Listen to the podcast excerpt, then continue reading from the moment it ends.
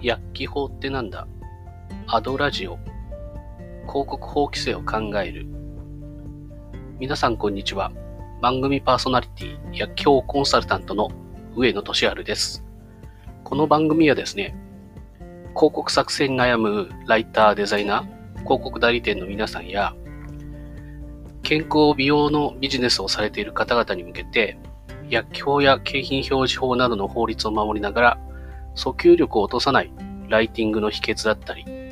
売上や集客を2倍以上にした経験から分かった様々な情報などをお届けし、広告に関わる皆さんと明るい未来に向かってパワーアップしながら共に歩んでいこうじゃないかというそういう目的でお送りしております。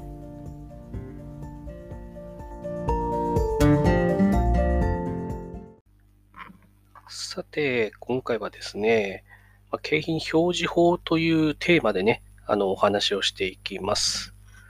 まあ、正式名称はですね、まあ、不当景品類及び不当表示防止法ということになります。まあ、不当表示というのが、まあ、一番のところですね。まあ、あと、この景品っていうのがあるんですけども、よく商品でですね、あの、無料プレゼントとかっていうのがあるんですが、その無料プレゼントのあの基本的なその個数だとか枠っていうのも実はあの法律として定められてまして、まあ、いくつかっていうのもあるんですけど、まあ、それはね、次回以降でちょっとお話をしていきます。でですね、まあ、景品表示法ですね、まあ、景表法で、まあ、訳して言ってしまうんですけど、まあ、どんな目的でね、あの作られたのかっていうところなんですけども、まあ、消費者がね、あの騙されないように、まあ、不当表示をね、禁止するっていうのが、まあ、メインになります。で、不当表示をね、しないことによって、まあ一般消費者ですね、買う方の、利益のね、保護をしましょうっていうのが、まあ二つ目のあの目的というところになります。まあ、今ね、すごく景品表示法って、まあすごく違反が多くて、罰金命令なんかがすごく出てます。まあ、一番はですね、やっぱり商品を買って、まあ、例えば、あの、たった1ヶ月でこれを飲めば痩せれますよって言ったんですけども、基本的に痩せなかったと。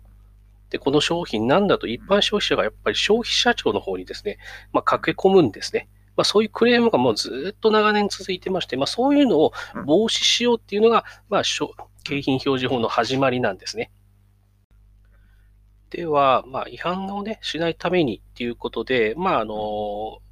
景品法をね、守るようにするためには、まあ、3つのポイントっていうのを押さえておいた方がいいということをちょっとお話ししていきます。まあ、まず一つ目ですわね。まあ、表示内容がね、まあ、事実かつ客観的根拠があるかどうかっていうところを見ていきます。まあ、この根拠っていうのがね、客観的であるかっていうんですけども、まあ、この根拠っていうところね、あの、ちょっと細かく解説していくんですけども、まあ、専門家のね、見解で、まあ、一般的に認められてるっていうところが、まあ、根拠の一つ。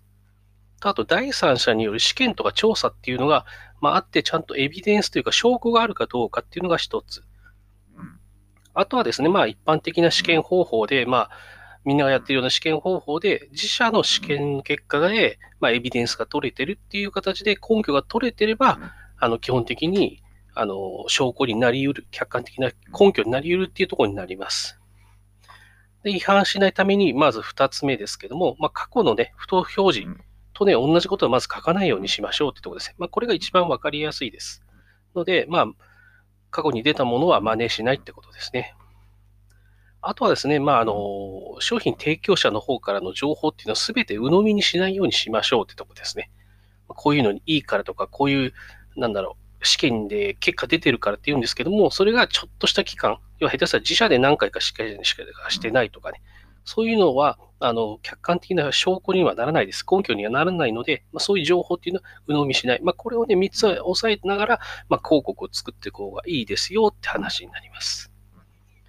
でですね、まあ、不当な表示って何？ってことなんですけども、まあ、景表法をね、見ていくときっていうのは、この不当表示に当たる部分を、ま、しっかりチェックしていくっていうのが一番大切になっています。で一つとして、一つ目としてですね、まずは有料5人っていうのがあります。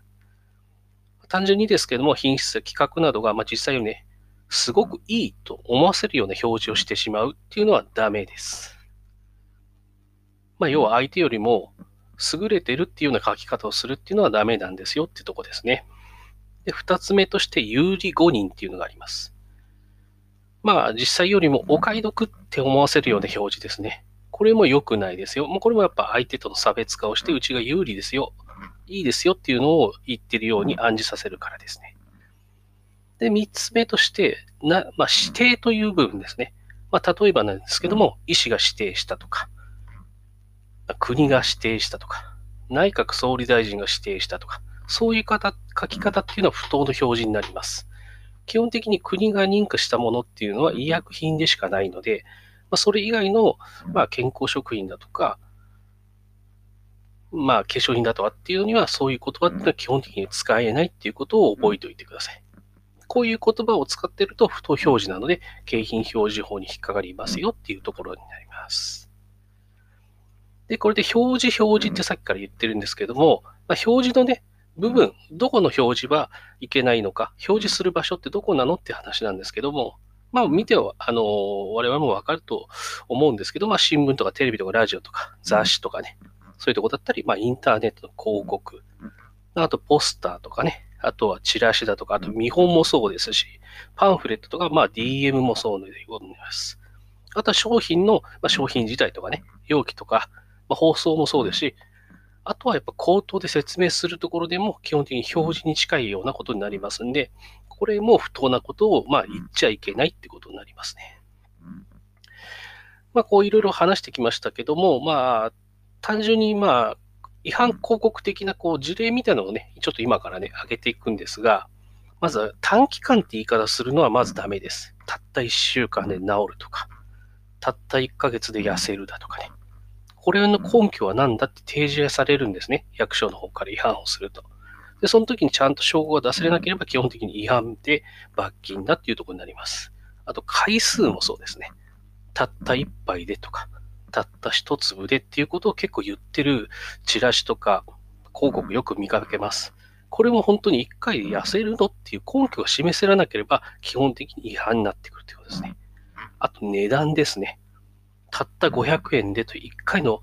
サプリメント500円だけで痩せれるんですよ。ではないんですね、結構。結局その後も、まあ、あの定期購入をまあ促されてるっていうんで、やっぱこれも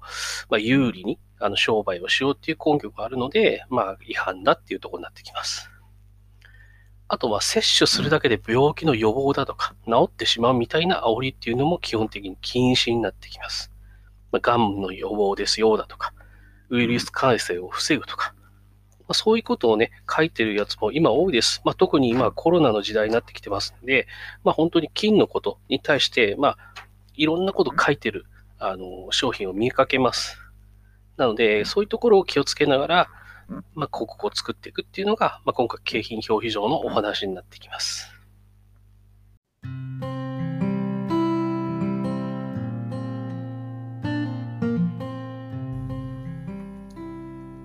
ということで、まあ、第4回目ということでね、お届けいたしました。えっ、ー、とですね、景品表示上、表示法の話なんですけども、まあ、細かくはですね、あとの 3, 3つぐらいあのお話ししたいことがあります。価格のことだとか、